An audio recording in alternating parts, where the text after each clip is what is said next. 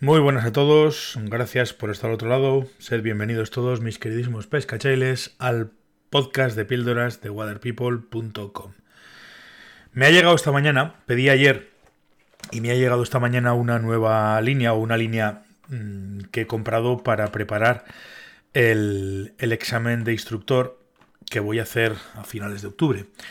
Y bueno, pues estaba preparando y tenía la línea ya bastante estropeada y he decidido tengo tiempo todavía para adaptarme y para, y para entrenar, así que he decidido comprar una línea nueva distinta a la que venía utilizando eh, estos, estos eh, bueno, todos estos meses atrás, distinta a la que venía utilizando en, en el anterior o en los anteriores exámenes que, que hice. Eh, ¿Por qué? Pues porque creo que esta línea nueva se adapta bastante mejor a lo que quiero de cara, de cara a, sobre todo, evitar problemas a la hora de, a la hora de, de realizar las pruebas y a la hora de, de trabajar con, con la caña y con la línea. Y esto me hace reflexionar y me hace pensar en que, bueno, ahora mismo cualquiera que vayamos a una tienda de pesca o vinamos el catálogo online de cualquier tienda de pesca, no tiene por qué ser la mía, aunque bueno, yo os voy a poder echar una mano siempre que tengáis alguna duda y necesitéis cualquier cosa de material, ya lo sabéis. Eh, lo tenéis en la web, en la tienda, en el apartado tienda.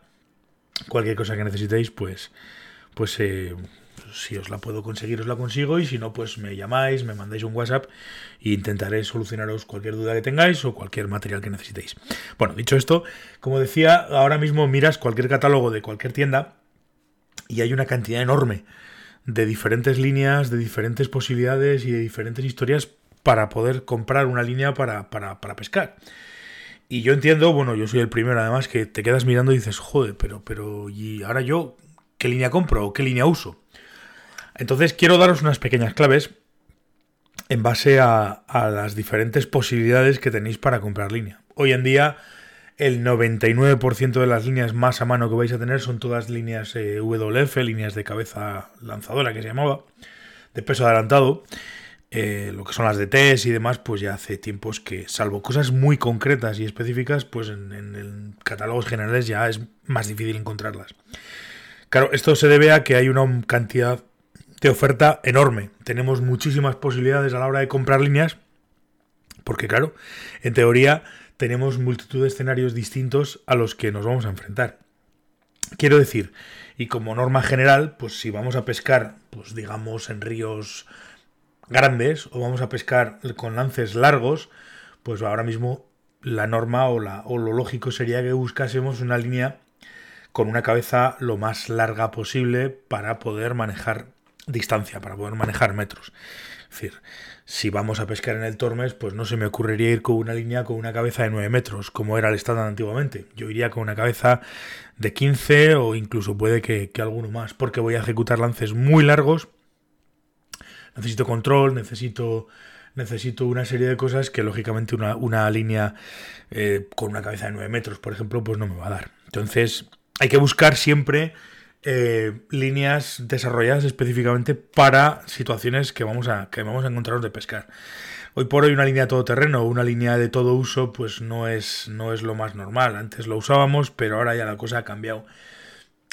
Más que nada por la cantidad de oferta que hay, os digo. Entonces, como norma general, vamos a decir eso, ¿no? Eh, lances largos, cabezas largas, lances cortos o pesca de punta, cabezas un poquito más cortas, pues, pues con el peso lo más adelantado posible si vamos a pescar de punta.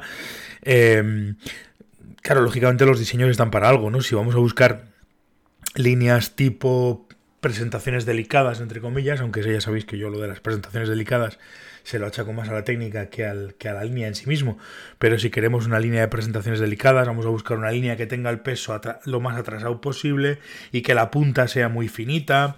Si queremos mmm, lanzar en rodados o incluso rodados dinámicos, eh, vamos a buscar una línea que esté diseñada específicamente para ello. Si vamos a hacer spay con una mano, también vamos a buscar líneas específicas o específicamente diseñadas para, para, para los microspace y, así con todo, ¿no? Entonces, como base, ya digo, como base y como conocimientos generales o como, como, como cuestiones generales, por, por, por, aclarar un poquito y porque tengáis más o menos claro lo que necesitáis buscar, Si vais a pescar en ríos grandes y necesitáis lances largos, buscar cabezas largas de más de 12 metros. Yo me iría a cabezas pues de 14, de 15, de 16 metros, porque si tenemos buena técnica, pues lógicamente me va, me va a permitir pescar más largo, nada más.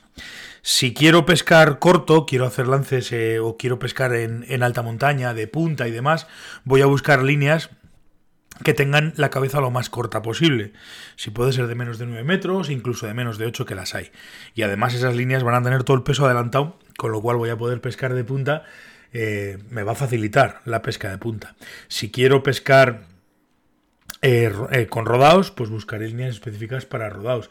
Si quiero, pues no sé, mm, incluso con las cabezas de punta hundida y demás. Eh, hay líneas específicas para, para, para pescar con streamers y demás. Otra cosa muy importante, eh, depende mucho el tipo de aguas en las que vaya a pescar. Hay líneas que están diseñadas para pescar en aguas calientes y si la metes en agua fría, pues adiós.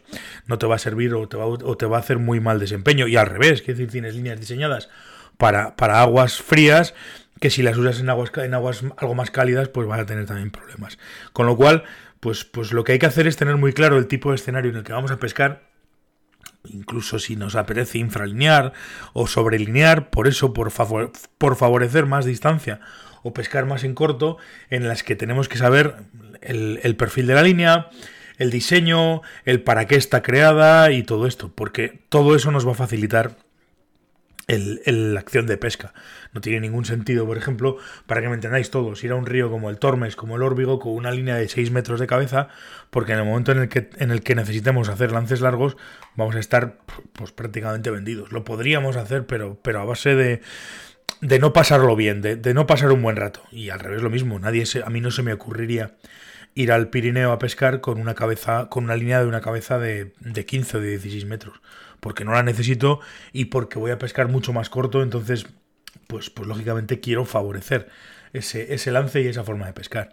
Así que en principio hay muchísima oferta eh, de líneas, eso sí, eso es evidente, pero tenéis que tener muy claro dónde vais a pescar y cómo vais a pescar. Y en base al dónde y al cómo, elegir una cabeza o una línea con un perfil que se adecue más o menos a ese tipo de pesca. O sea, no vale comprar la línea tal porque todo el mundo la compra y todo el mundo me la recomienda, o comprar la línea cual porque se ha puesto de moda y ahora me apetece usar esta línea. No, no, todo tiene que ser en base a los escenarios que vamos a, que vamos a pescar.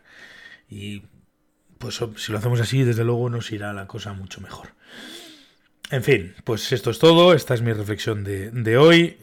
Gracias por escucharla, gracias por estar al otro lado. Y, y nada más, nos veremos y nos escucharemos mañana. Hasta luego, pescachailes.